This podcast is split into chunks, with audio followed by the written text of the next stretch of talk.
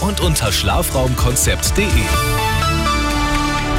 Arabella München um halb fünf, das Update mit Sebastian Uhl.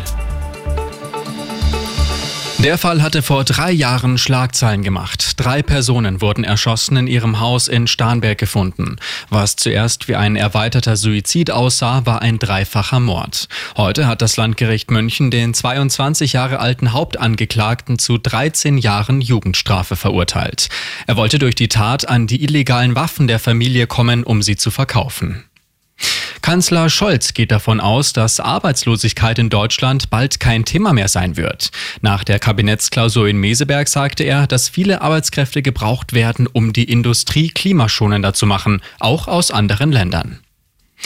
Bayerische Unternehmen können ab sofort Energiehärtefallhilfen beantragen. Zunächst stehen dem Freistaat gut 62 Millionen Euro zur Verfügung. Voraussetzung für die Hilfe ist unter anderem, dass die betrieblichen Energiekosten mehr als doppelt so hoch sind wie 2021 und existenzbedrohend für den Betrieb. Busse und Bahnen fahren zwar wieder, die Streikwelle im öffentlichen Dienst geht aber auch in dieser Woche weiter. Bei uns in München wird am Mittwoch in bis zu 450 Kitas und sozialen Einrichtungen gestreikt.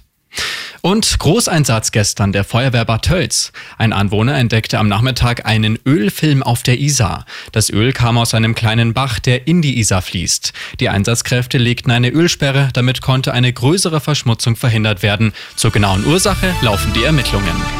Immer gut informiert, mehr Nachrichten für München und die Region wieder um 5 und jetzt der zuverlässige Verkehrsservice mit Andy Karg.